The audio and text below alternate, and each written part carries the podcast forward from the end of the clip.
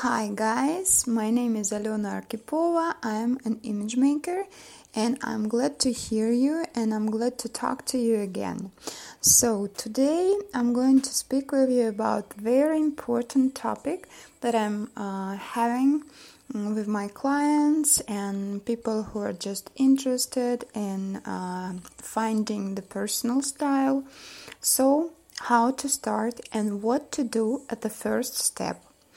I recommend, first of all, look at the very maybe, you know, unexpected side, but ask yourself, who are you? Uh, what are you doing in your life? What do you like? What uh, kind of interest do you have? Uh, what kind of personality do you have? And you know, some other questions, they're not visible at the first sight, but they are very important for understanding your style. Why that's important? Because if you are starting your, um, I don't know, journey to the style from uh, just technical um, stuff like um, finding your colors and understanding the body type and looking for the uh, wardrobe essentials.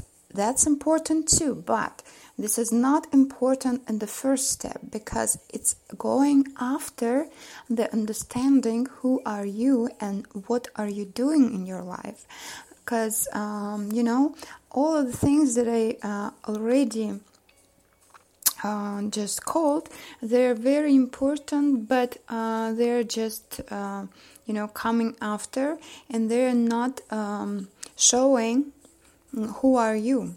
Uh, how can you understand um, what's the personality do you have? Just first of all ask uh, what do you like? What do you prefer in your life? Uh, what kind of qualities do you have? What kind of personality do you have? Um, what's the you know life around you? What are you doing in your life? I mean your job career wise and you know family wise um, it depends because uh, the wardrobe for the business lady it's not the same for the wardrobe for the mom or you know just the girl who is um, creative and who is working in the big city or uh, on opposite side who can stay in the small village and so on.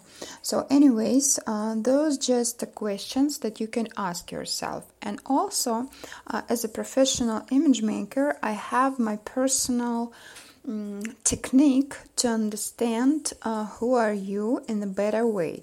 So if you're interested to know what is that and how you can use those uh, suggestions please let me know in the comments below. And i hope you'll enjoy this uh, you know small talk about um, style. And sorry is my that my English maybe is not so perfect because you know I haven't practiced for a long time and I'm just trying to start it again. So uh, hopefully it's not looking so bad. I hope so. Anyways, uh, if you're interested to know more about style and about uh, the um, techniques, uh, just let me know.